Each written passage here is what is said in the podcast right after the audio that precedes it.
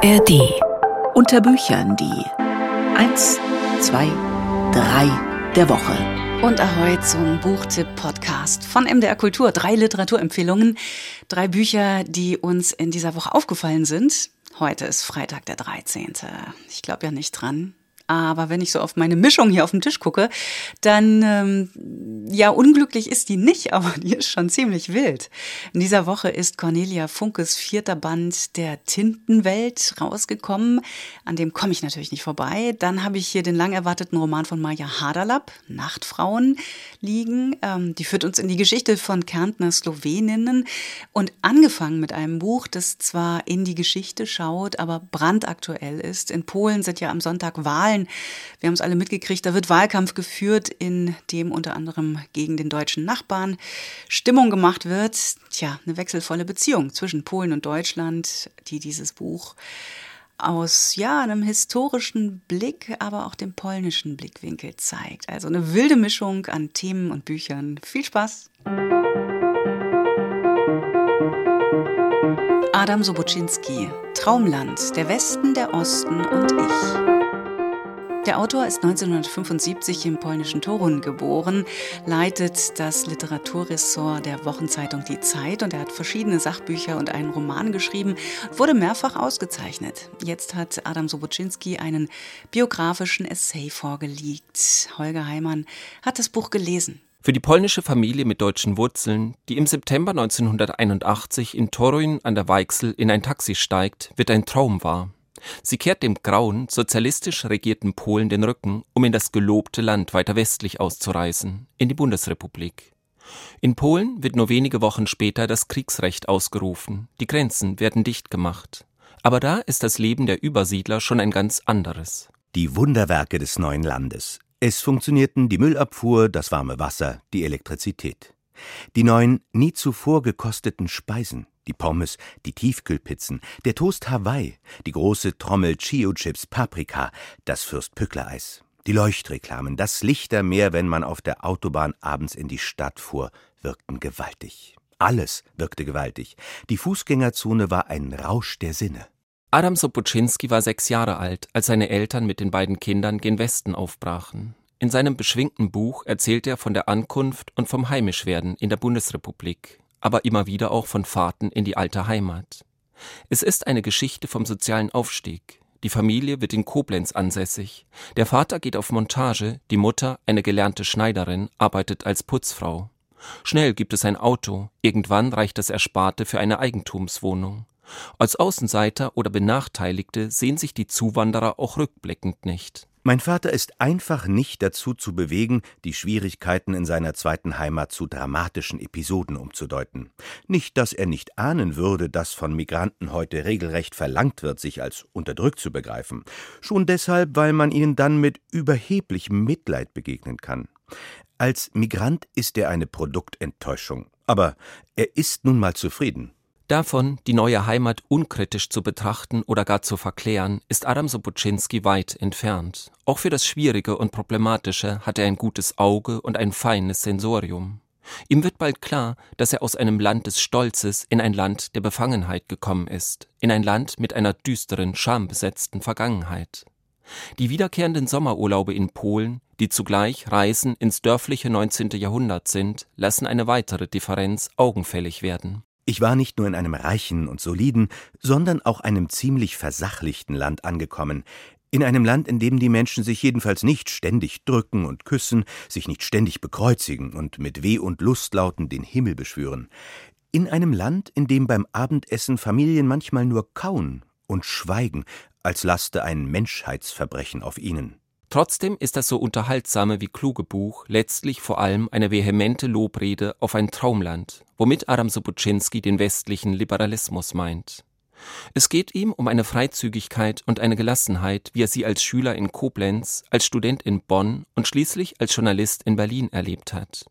Es geht um einen Gesellschaftsentwurf, der längst nicht mehr nur von seinen Gegnern in Frage gestellt wird. In Teilen des akademischen Milieus gehörte es zum guten Ton, den Liberalismus selbst anzugreifen. Probleme, Rückfälle und Defizite des Westens galten jetzt manchen nicht als empörende Abweichungen von seinem Ideal, das Ideal selbst galt als problematisch. Traumland verknüpft leichthändig und elegant Biografisches und Politisches. Die Eltern von Adam Sopuczynski mochten es nicht, wenn man sich nicht anstrengt. Sie wussten, dass nichts selbstverständlich ist. Das, so lernt der Autor, gilt auch für das freiheitliche Leben in der besten aller möglichen Welten. Das Traumschloss muss verteidigt werden. Holger Heimann war das über Adam Sobocinski, Traumland, der Westen, der Osten und ich, erschienen im Verlag Klett-Cotta.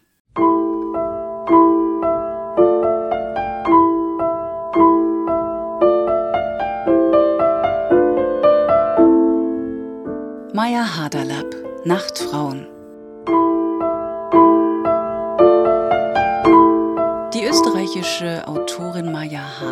Sie ist Kärntner Slowenin und sie hat schon in den 80er Jahren in slowenischer Sprache Lyrik veröffentlicht. Sie ist 1961 in Bad Eisenkappel geboren. Sie hat Theaterwissenschaft und Germanistik studiert, war Lehrbeauftragte der Universität Klagenfurt und lange Jahre Chefdramaturgin am Stadttheater in Klagenfurt.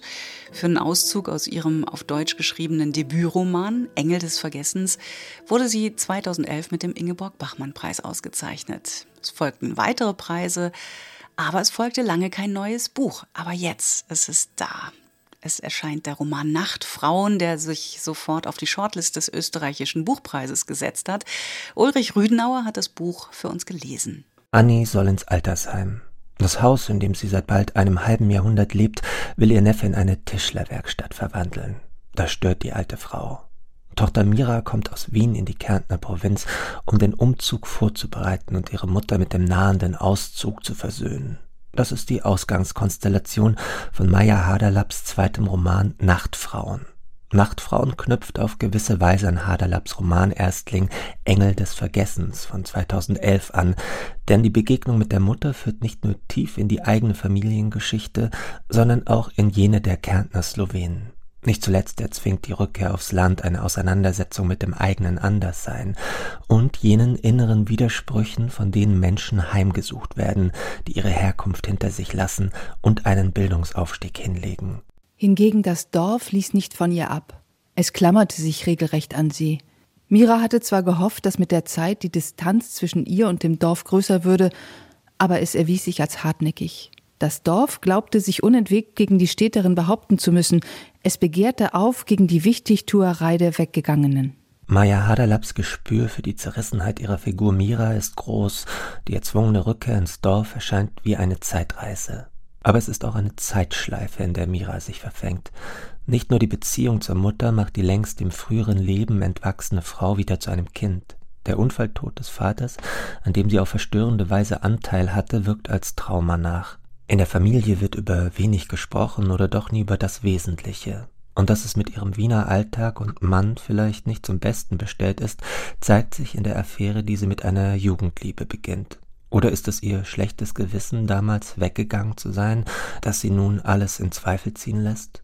Maya Haderlapp bewahrt klugerweise viele Leerstellen. Nicht alles wird aufgelöst oder gar geklärt, aber in kleinen Gesten und Handlungen kommen die Figuren doch zu sich selbst. Etwa wenn Mira sich fremd wird, als sie im Dorf anfängt, Slowenisch zu sprechen. Die Worte kratzen ihr dann im Hals.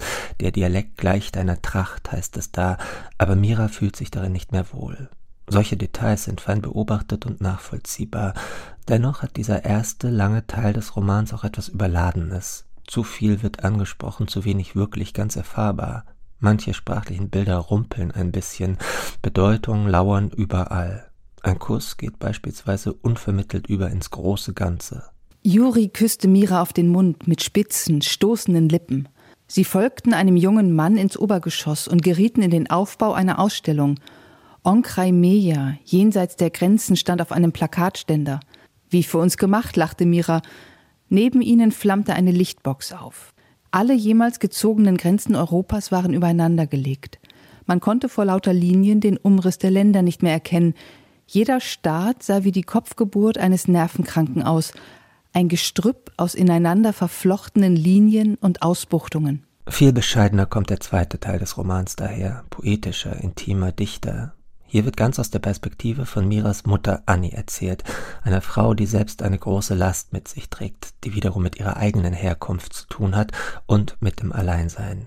Annie drückt sich durch naive Zeichnungen aus und wie Hadalab diese zeichnerischen Bewegungen, die zu Lebensskizzen werden, nachvollzieht, hat etwas durchaus Berührendes. Ich werde mein Dorf zeichnen, bevor ich die Koffer und Möbel packe oder bevor es mich packt. Aus heiterem oder verhangenem Himmel beschloss Annie. Ich werde ein paar Zeichnungen hinterlassen, über die irgendwer lachen wird.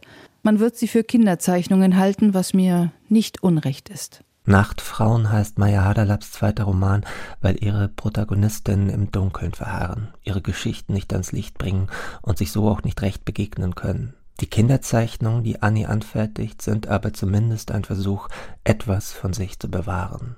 Ulrich Rüdenauer stellte vor Maya Hadalab, Nachtfrauen. Der Roman ist erschienen im Surkamp Verlag.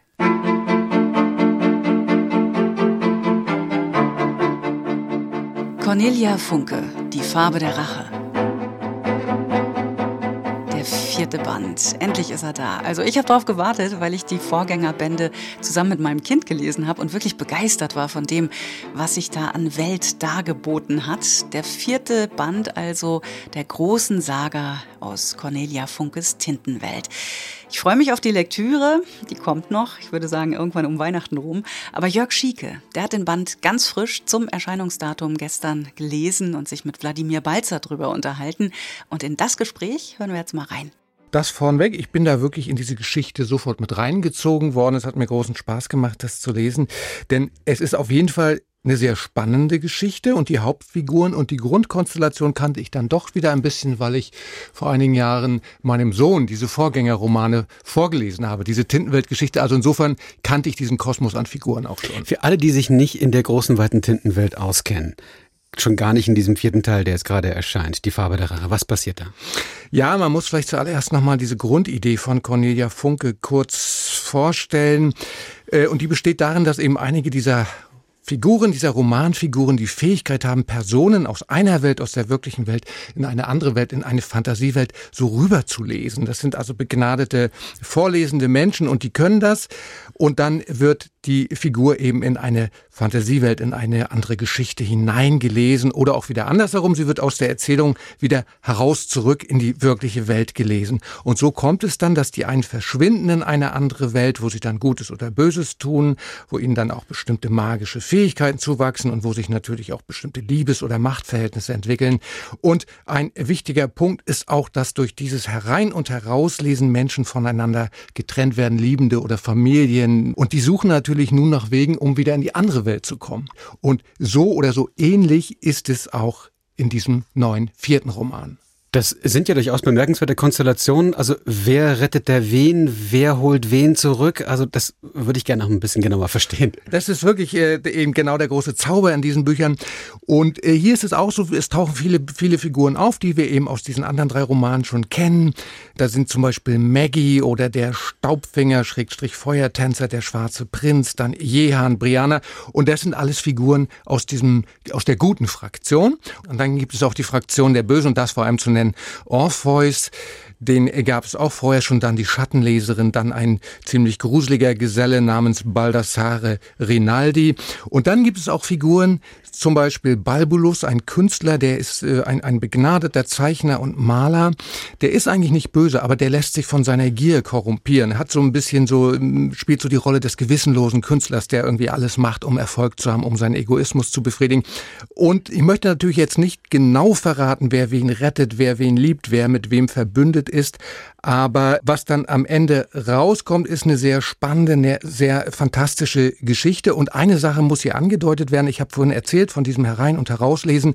Hier nun gibt es eine Variante von Cornelia Funke, sonst wäre es ja auch langweilig. Und zwar wird dieses Wandern zwischen den Welten, zwischen Fantasie und realer Welt, diesmal nicht durch das Lesen bewerkstelligt, sondern durch das Malen. Und da spielt die Farbe Grau eine spezielle Rolle. Mit ihr können Romanfiguren nämlich in eine natürlich freudlose, farblose Welt jetzt gemalt werden. Also nicht mehr geschrieben werden und nicht mhm. gelesen werden, sondern sie werden gemalt. Per Bild werden sie in eine andere Welt hinübergebracht. Und wir ahnen schon, die Farbe Grau ist der Fraktion der Bösen zugefallen. Und dadurch Klar. haben die nun so eine Macht, die guten Figuren eben in so eine böse Unterwelt zu ziehen. Mhm. Das ist so die Konstellation. Ich bin wirklich kein Fantasy-Experte, aber das klingt für mich durchaus relativ differenziert. Ich habe mich auch sehr über diese Namen dieser Figuren dort gefreut ja. und ich höre auch in der Art und Weise, wie Sie darüber reden, das geht offenbar weit über die große, weite Fantasy-Welt hinaus. Ich meine, der Buchmarkt, das, ist, das sind ja Tausende, Zehntausende von Büchern, die in dieser Fantasy-Welt spielen. Was macht nun die Bücher von Cornelia Funke so besonders? Das stimmt, das ist bei ihr wirklich nochmal was ganz Eigenwilliges und da ist sie eine Meisterin, das ist mir jetzt eben auch klar geworden beim Lesen. Sie ist, äh, Sie haben es gesagt, unglaublich erfolgreich, millionenfach, ja, in was weiß ich, wie viele verfilmt Sprache, auch, verfilmt auch und so. Äh, was mir aufgefallen ist bei ihr, und das ist, glaube ich, so ein Alleinstellungsmerkmal, bei ihr stehen diese Fantasy-Elemente und dann dazu aber die realistischen Elemente doch in einem sehr produktiven Verhältnis zueinander. Ich finde ja, das Schwierige bei Fantasy allgemein ist eben, dass es schnell auch in so eine Beliebigkeit abkippt. Nicht die, die Bösen zaubern Nebel, die Guten können dann doch wieder noch einen besseren Zauber, können die Nebel wieder wegzaubern. Das heißt, es gibt keine Verbindlichkeit in der Erzählung so. Und bei ihr ist es schon auch so, dass die Guten und die Bösen äh, zaubern können, dass so Zauber und Gegenzauber gegeneinander kämpfen. Aber bei ihr gibt es in den Charakteren nun auch noch ähm, so Festschreibungen und Zuschreibungen, die sich nicht so einfach auflösen lassen. Das heißt, es gibt bei den Bösen, bei dem Oberbösen, bei Orpheus zum Beispiel, das ist eine sehr hinterlistige, eine sehr machtgierige Figur, aber er hat auch etwas sehr Gebrochenes. Man hat auch ein gewisses Mitleid mit ihm. Man erfährt auch in der Geschichte, warum er so geworden ist. Er ist nicht nicht nur einfach böse. Genauso ist es bei den Guten, bei dem Staubfinger. Der hat ihm auch eine in sich zerrissene Geschichte, dass er einerseits sehr, sehr gut ist, die Guten jetzt anführt, dass er den, den Zauber der Bösen brechen will. Aber er hat auch etwas in seiner persönlichen und in seiner Familiengeschichte, was er seinen Freunden verschwiegen hat. Und das fällt ihm jetzt sozusagen in den Rücken. Das heißt, all diese Figuren sind nicht nur entweder gut oder böse, sondern sie sind in sich äh, widersprüchlich. Und genau das, glaube ich, macht den Reiz dieses Romans von Cornelia Funke aus, dass man eben nicht nur so von dieser Fantasy-Welt beruhigt wird und so einfach alles so vor sich hin plätschert und man weiß sowieso, okay, jetzt zaubern die Bösen, aber gleich kommt wieder der, der gute Zauber. Nein, es ist komplizierter. Die Menschen an sich sind wirklich aus Fleisch und Blut und sind keine Fantasy-Wesen. Noch eine kleine Sache, die würde ich gerne anmerken. Man merkt auch, Cornelia Funke lässt ihren Roman spielen so in so einer Mittelalterwelt mit Burgen, Schlössern und Gauklern. Aber sie ist auch eine sehr heutige Autorin, weil zum Beispiel Liebesverhältnisse sind bei ihr nicht mehr nur klassisch Mann und Frau, sondern es gibt so gleichgeschlechtliche Liebe. Also es gibt so Dinge, wo sie auch zeigt, dass sie eine Autorin des 21. Jahrhunderts ist sagt Jörg Schieke, begeistert über Cornelia Funkes vierten Band der Tintenwelt. Er heißt Die Farbe der Rache und ist im Dressler Verlag erschienen. Unter Büchern, die drei der Woche, war hoffentlich ein bisschen inspirierend und unterhaltend. So auf dem Sprungbrett in die große Buchmessenwoche. Da gibt's unter Büchern unter anderem live von der Frankfurter Buchmesse, beziehungsweise hier im Podcast natürlich als Live-Aufzeichnung.